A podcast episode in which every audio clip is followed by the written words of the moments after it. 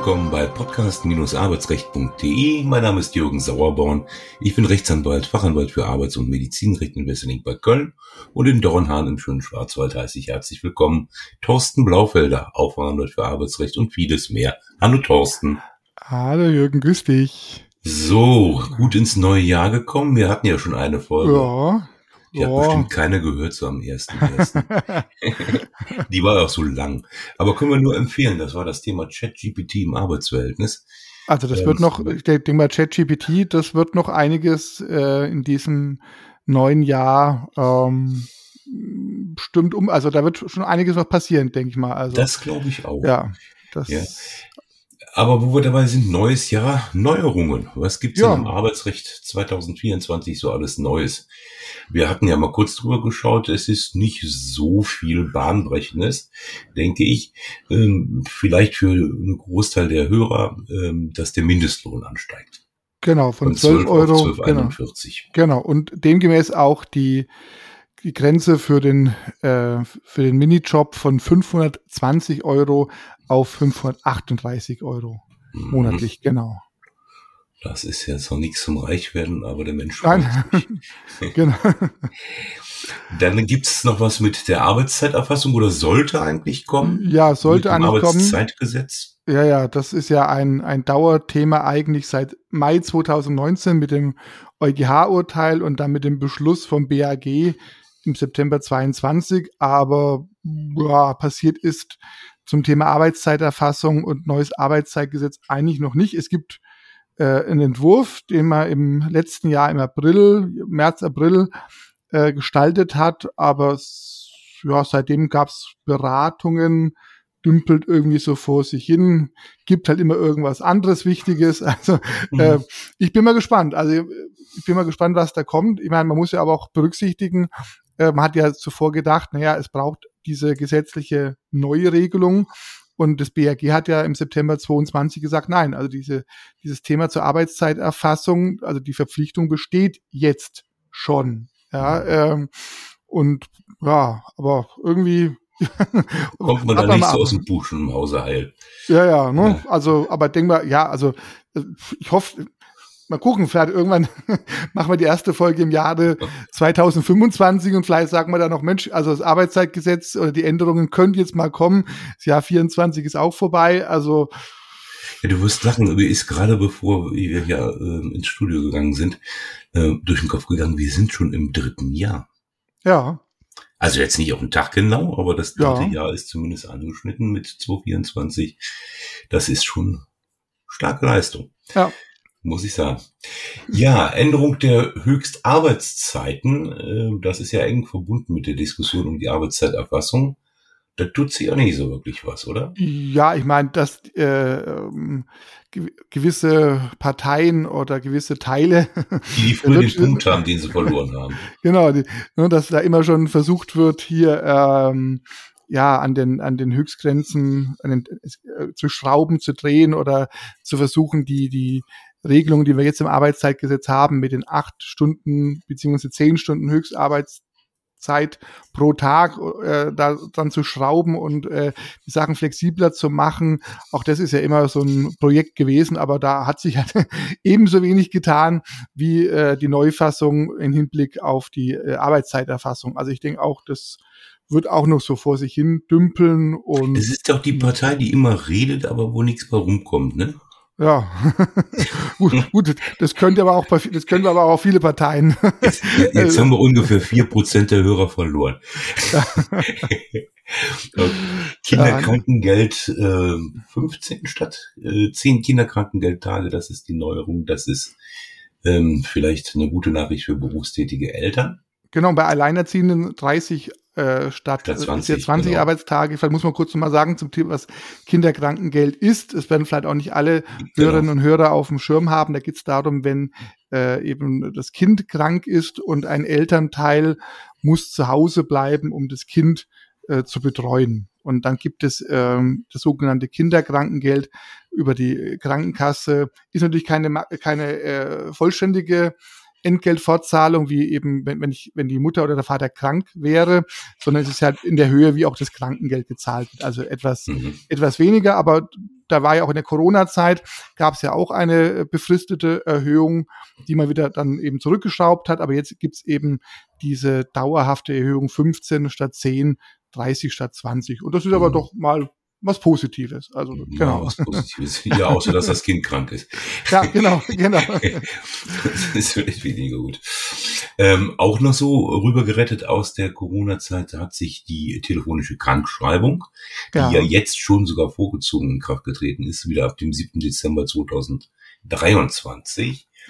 Aber da soll es auch noch eine entsprechende Richtlinie geben in 2024 mit einer, ja, Verstetigung dieser Regelungen ja, also da bin ich auch mal gespannt, was da dann kommt. Ich meine, interessant ist ja das Thema Krankschreibung an sich oder Arbeitsunfähigkeit. Vielleicht sollte man da auch nochmal eine Folge machen, weil es jetzt ja auch ein neues Urteil gibt äh, vom BAG, ähm, wo ein Arbeitgeber gekündigt hat und eine Reaktion vom Mitarbeiter war die Krankschreibung. Also das Thema mhm. äh, eine Seite kündigt und der Arbeitnehmer meldet sich krank und dann die Frage ist dadurch die, der Beweiswert. Genau bis zum hm? Ende der Kündigungsfrist. Genau, genau. Und da gab es ja bis jetzt nur das Urteil oder nur die Entscheidung, äh, bei der der Arbeitnehmer gleichzeitig äh, gekündigt hat und sich krank gemeldet hat und spiegelbildlich hat man das da noch nicht, aber jetzt gibt es auch das BAG-Urteil, wo der Arbeitgeber gekündigt hat und der Mitarbeiter hat sich auch passgenau krank schreiben lassen, wo man auch gesagt hat, also die, der Beweiswert ist erschüttert. Ähm, also auch da, also Thema Krankschreibung ist halt auch irgendwo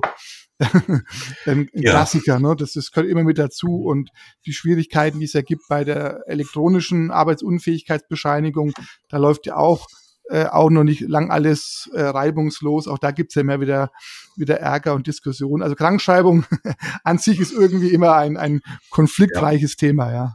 Ja, das Thema EPA, ich meine, das gehört jetzt nicht unbedingt, also elektronische Patientenakte, mhm. gehört jetzt nicht unbedingt in den Podcast Arbeitsrecht, aber das ist ja auch eine Neuerung ähm, mit dieser Opt-out-Möglichkeit, wo man also durchaus sagen kann, das wollen wir alles nicht, mhm. wenn wir der Meinung sind, äh, Datenschutzbelange sind nicht erfasst, aber das mal hier in dem Podcast nur am Rande. Ja, ja. Ähm, wenn man dann auf Dienst- und Geschäftsreisen geht, mhm. dann sofern der Bundesrat jedenfalls im Zeitpunkt äh, hier unserer Aufzeichnung noch zustimmt. Hm, da wird es auch was Neues geben, nämlich höhere steuerfreie Pauschalen.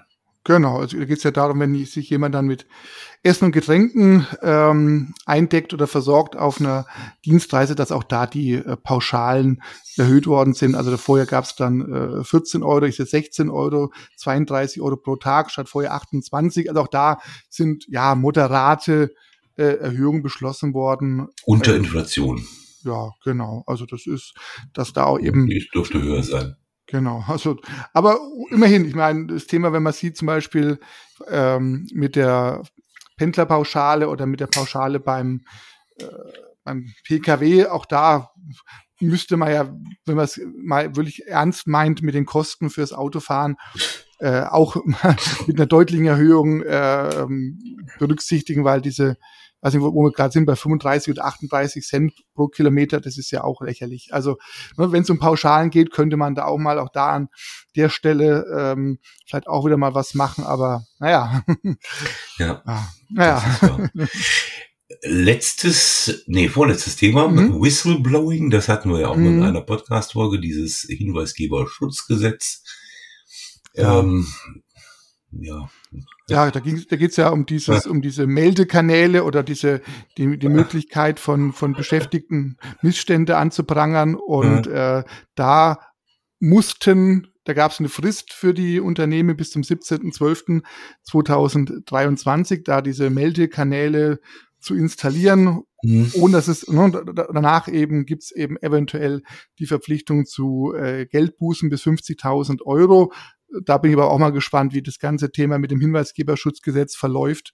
Ich bin mir ziemlich sicher, also, dass äh, viele Unternehmen das überhaupt nicht auf dem Schirm haben, kein internes Meldesystem installiert haben, wobei man auch sagen muss, internes Meldesystem bedeutet aber auch, man kann das Thema Fremdvergeben, also outsourcen. Ja, mhm. also, ne, also das ist, muss nicht. Aber das kann man äh, ja nicht bei diesen ähm, Antifeminismus-Stellen melden, ne? Ja. also da kenne ich mich nicht so Wir haben weitere vier Prozent unserer Hörer verloren. Nein, also aber ich nehme das alles zurück.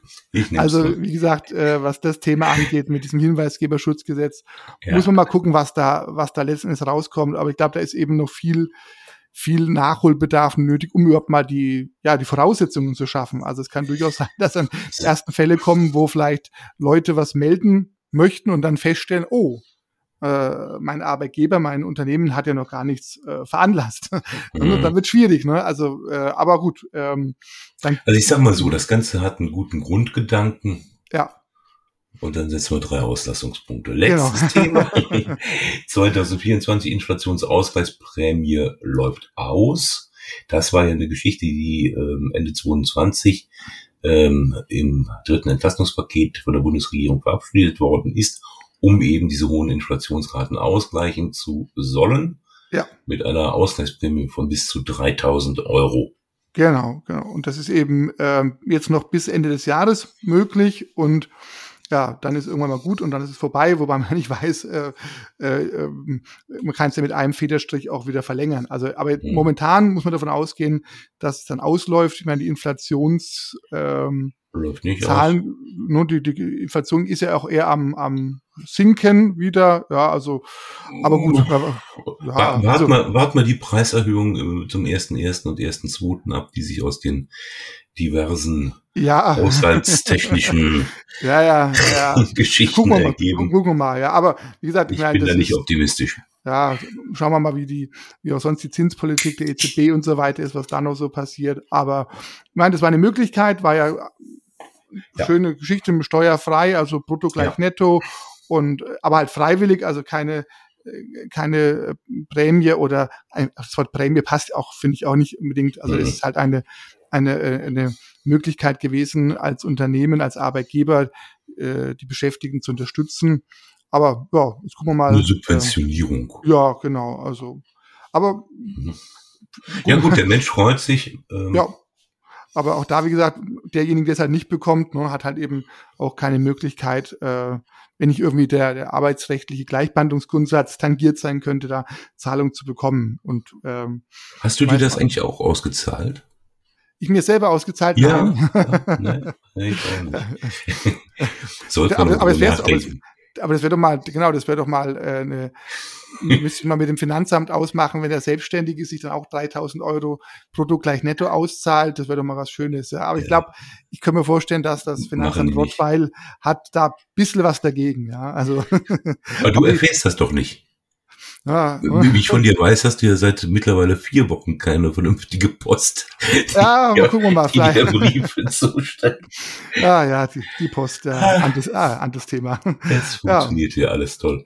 Ja, äh, das ist das, was wir so an Neuerungen haben. Also für jeden könnte ein bisschen was dabei gewesen sein. Genau. Ähm, aber es ist nicht so das bahnbrechend ja. äh, Wichtige, ja, was ja. uns jetzt so unbedingt warten wir mal ab, was, jeden Tag begleiten wird. was es ja noch so an, an anderen Überraschungen, ja. hoffentlich positiven Überraschungen ja. äh, bereithält. Ja. Das kann nur besser werden.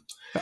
In diesem Sinne, Thorsten, ich danke dir ja. und wir hören uns in der nächsten Folge. Dann geht es um tschüss. Arbeitslosengeld. tschüss. Jo, tschüss.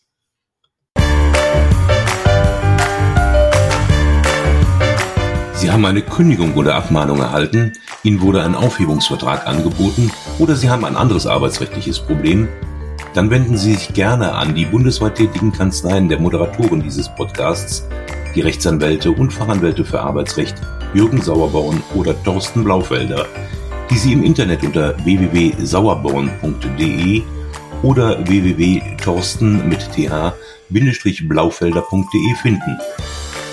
Haben Sie Anregungen, Lob oder Kritik zu dieser Folge des Podcasts, dann schreiben Sie uns eine Mail an redaktion.podcast-arbeitsrecht.de. Wenn Ihnen dieser Podcast gefällt, dann abonnieren Sie uns über die bekannten Podcast-Plattformen und bewerten Sie uns. Wir wünschen Ihnen einen angenehmen Arbeitstag.